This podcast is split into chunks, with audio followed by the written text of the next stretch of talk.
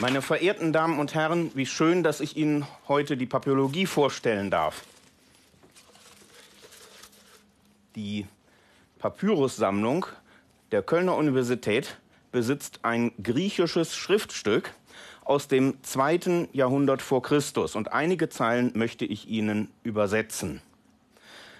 Anmachatas, Vorsteher des Dorfes Tanis, gesendet von Onophris, dem Mumieneinbalsamierer. Da einige Kätzchen in meinem Haus geboren wurden und deren Mutter nicht bei ihnen blieb, ging ich zum Tempel der Bubastis, das ist die ägyptische Katzengöttin, und bat die Priester zu kommen. Sie kamen aber nicht. Dann geschah es, dass die Kätzchen, die ich in meinem Haus mit Milch aufzog, von einem Kater gepackt und aus dem Haus auf die Straße gezogen wurden. Ich eilte dahin und rief um Hilfe. So standen wir alle herum und nahmen kein einziges von den Kätzchen weg. Unter den Helfern war Phasis, der Gemeindesekretär, dem ich in Form einer Zeugenaussage erklärte, was vorgefallen war. Ich weiß nicht, was ich jetzt tun soll, da ich erfahre, dass du verreist bist. Also schreibe ich, damit ich nicht verleumdet werde. Die Ratlosigkeit des Verfassers scheint uns befremdlich. Sie bestätigt jedoch erstmalig, dass in Ägypten die Tötung heiliger Tiere, darunter der Katzen, unter Todesstrafe stand, selbst wenn sie ohne Absicht erfolgte. Hierin liegt der besondere Wert antiker Papyri. Sie bieten Texte, die nicht durch Abschriften über das Mittelalter überliefert wurden. Sie bieten ungefilterte Einblicke in die einstige Lebenswirklichkeit. So auch ein Brief des dritten Jahrhunderts nach Christus, in dem ein Junge seinem Vater schreibt, Zoll hast du das gemacht, dass du mich nicht nach Alexandrien mitgenommen hast. Er droht nun mit Kontaktentzug und will nicht essen und trinken, bis Papa tätige Reue zeigt. Papyrologie befasst sich zunächst mit auf Papyrus erhaltenen originalen Texten der griechisch-römischen Antike. Und das griechische Wort Papyros und sein lateinisches Pendant Papyrus, da steckt auch noch unser heutiges Papier drin, bezeichnete nun gewöhnlich nicht den Papyrus als Beschreibstoff, sondern eine Sumpfgraspflanze, die in Ägypten und weiter südlich wuchs und aus der man alles Mögliche herstellen konnte, sogar Schuhsohlen oder Einlagen. Man konnte aber auch das innere Mark solcher Papyrusstängel dann in Streifen schneiden und kreuzweis übereinander dann eben zu Papyrusseiten dann eben pressen. Dies ist ein herrliches Exemplar, was unsere Kölner Papyrus-Konservatorin Sophie Breternitz für mich hergestellt hat. Und dies heißt nun nicht in den antiken Sprachen Papyrus, sondern interessanterweise griechisch Chartes, lateinisch Charta und da steckt natürlich noch unsere heutige Karte drin. Für den Import dieses Beschreibstoffs in den Mittelmeerraum erlangte die Hafenstadt Byblos solche Bedeutung, dass ihr Name dann auf die Papyrusrolle Byblos überging und bei uns heute noch im Begriff Bibel weiterlebt. Wir Papyrologen erforschen aber nicht nur Papyri, sondern grundsätzlich alle antiken Schriftträger, die mit Schreibrohr und Tinte beschrieben wurden. Also oft Pergament, aber auch Holzbrettchen oder Tonscherben, die nennt man Ostraka. Und dazu kommen noch die mit Griffeln beschriebenen wachsbeschichteten Schreibtäfelchen, sofern erhalten, und auch Bleitafeln.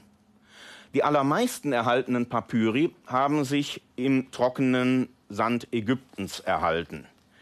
Im Europa fast nur im italischen Herculaneum. Herculaneum wurde 79 nach Christus zusammen mit Pompeji vom Vesuv verschüttet und unter der Lava erhielten sich an die 1000 verkohlte Buchrollen. Ausschachtungen in der Mitte des 18. Jahrhunderts haben so der Welt die erste Papyrussammlung beschert. Der Zeitraum der primär in unserem Blickfeld stehenden griechischen und lateinischen Papyri lässt sich vom 4. Jahrhundert vor Christus bis mehr oder weniger zum 7., 8. Jahrhundert nach Christus eingrenzen. Es ist zwar wahr, dass die frühesten datierten Papyri bereits aus dem dritten Jahrtausend vor Christus stammen, doch wurden sie in ägyptischer Sprache und in Hieroglyphen oder hieratischer, demotischer, koptischer Schrift beschrieben, sodass ihre Entzifferung und Deutung zunächst einmal in die Expertise der Ägyptologie fällt.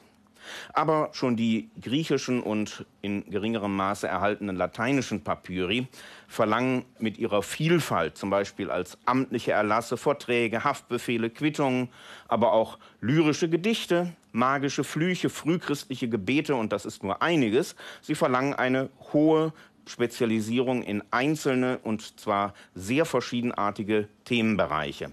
Dabei greift dann die Papyrologie aus in die alte Geschichte oder wie in meinem Fall in die lateinische und griechische Philologie oder auch in die Byzantinistik oder Ägyptologie oder Philosophiegeschichte.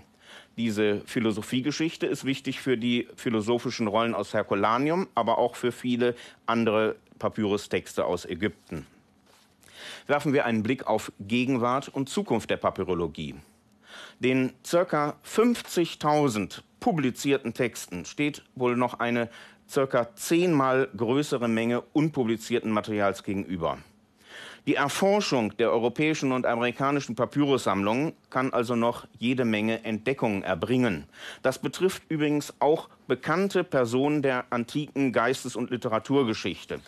So wurden in einem Papyrus aus Straßburg die ersten direkt, das heißt also nicht in späteren Zitaten überlieferten Verse des vorsokratischen Philosophen Empedokles erkannt. Und Sappho, also die erste griechische Dichterin, Künderin der lesbischen Liebe, lässt uns mit Hilfe eines 2004 äh, publizierten Fragments eines Kölner Papyrus erstmalig ihr Leid im unaufhaltsamen Alter miterleben. Knapp zehn Jahre später ging in London bei der Versteigerung älterer Papyrusbestände der University of Mississippi ein fast vollständiges Papyrusblatt an einen Bieter, der es meinem Oxforder Kollegen Dirk Obbing vorlegte.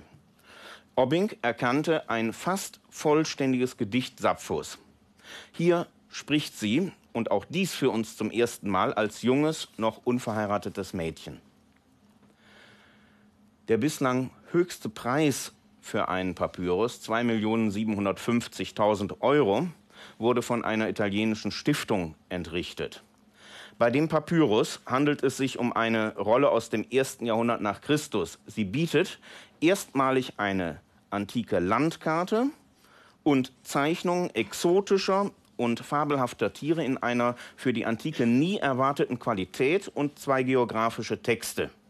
Einer dieser beiden Texte stimmt überein mit bereits bekannten Fragmenten des griechischen antiken Geographen Artemidor und deshalb wird auch die ganze Rolle gerne als Artemidor-Papyrus bezeichnet. Soweit, so gut. Kurz darauf aber wurde, und zwar mit einem riesigen Medienecho, der Verdacht laut, dass es sich bei diesem teuren Stück um das Werk eines Fälschers handele, des Fälschers Konstantinos Simonidis. Er hatte im 19. Jahrhundert zu Lebzeiten die bedeutendsten Gelehrten reingelegt und hätte nun auch noch nach seinem Tode die Käufer des Papyrus und vor allen Dingen natürlich auch die Kollegen, die sich die Mühe der Edition gemacht hatten, reingelegt. Den Kollegen wollte man nun in einer hitzigen und auch mit vermeintlichen Enthüllungen aufwartenden Debatte sogar die Manipulation wissenschaftlicher Beweise anhängen. Äh, sogar der Carbon-14-Analyse, die also das Papyrusmaterial klar ins erste Jahrhundert nach Christus datierte und auch der Spektralanalyse der Tinte sprachen manche die Beweiskraft ab. Sie glaubten nämlich, dass der Fälscher antiken unbeschriebenen Papyrus, also originalen Papyrus für seine Fälschung benutzt hätte. Dass nun Text und Zeichnungen doch echt sind, hat letztlich die philologische und die inhaltliche Untersuchung bewiesen. Ich habe mich daran auch beteiligt und konnte dann nachweisen, dass eben die vorher schon bekannten Zeilen des Geographen Artemidor sprachliche Unebenheiten und sogar eine Textlücke, einen Textausfall enthalten und jahrhundertelang alle Editoren an der Behebung dieser Mängel gescheitert waren. Nun bietet der Papyrustext eben einen ordentlichen Text, nämlich den richtigen Wortlaut und kann schlecht gefälscht worden sein. Trotzdem, als ich mich in diese Debatte einschaltete, in einer so viel beachteten Diskussion, war mir klar, dass wenn ich da eine Fehleinschätzung begangen hätte, ich mich auch blamiert hätte und wahrscheinlich man mir auch äh, nichts mehr abgekauft hätte, also ich meine nichts mehr geglaubt hätte. Wichtige Papyrusschätze können übrigens immer noch in unseren Sammlungen entdeckt werden und sie müssen es auch, wie ich meine, denn nur die papyrologische Forschung kann es rechtfertigen, dass dieses wertvolle Kulturgut nun in europäischen und amerikanischen Sammlungen betreut und zur besseren Kenntnis einer wichtigen Periode Ägyptens, aber auch der gesamten antiken Mittelmeerwelt erforscht wird. Trotz vieler schon erbrachter Leistungen ne, verdient auch in Deutschland noch manche Sammlung weitere Bemühungen. Allen voran übrigens die Berliner Sammlung. Sie übertrifft alle anderen Sammlungen an Umfang und Bedeutung bei weitem. Und dabei geht es nun nicht nur um die Neuedition bisher unpublizierter Dokumente, sondern viele publizierte Papyri lohnen eine neue Untersuchung, und zwar unter Nutzung moderner digitaler und auch weiterer technischer Methoden. Da hat sich nämlich viel getan und es ist auch noch viel zu erhoffen.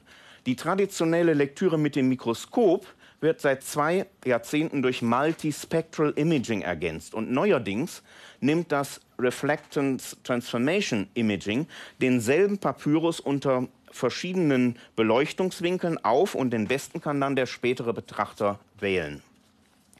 Aber die jüngste optische Innovation wurde im Januar 2015 von der Arbeitsgruppe des italienischen Physikers Vito Mocella publik gemacht. Er machte in Grenoble am Ringteilchenbeschleuniger, also am Synchrotron, erstmalig Schrift im Innern einer noch ungeöffneten, verkohlten Papyrusrolle aus Herculaneum sichtbar. Frühere Versuche mit Röntgenstrahlen, eben die aus Ruß bestehende Tinte, dann eben durch die verkohlten Papyrusrollen hindurch zu visualisieren waren aufgrund der Ähnlichkeit beider Materialien missglückt. Mocella machte sich nun die Einsicht zunutze, dass die Papyrusfasern Tinte nicht aufsaugen, sondern sie auf ihnen aufliegt. Und diese minimalen Erhebungen kann das Synchrotron sichtbar machen. Uns Papillologen wird diese Technologie, sobald sie ausgereift ist, Erkenntnisse bieten, die wir uns nur erträumen konnten. Dafür müssen die Naturwissenschaftler und Informatiker natürlich noch diffizile Probleme überwinden. Und zur Gewinnung dieser Texte bedarf es aber letztlich unserer Arbeit. Und auf diese Herausforderung freuen wir uns schon jetzt. Ich danke für Ihre Aufmerksamkeit.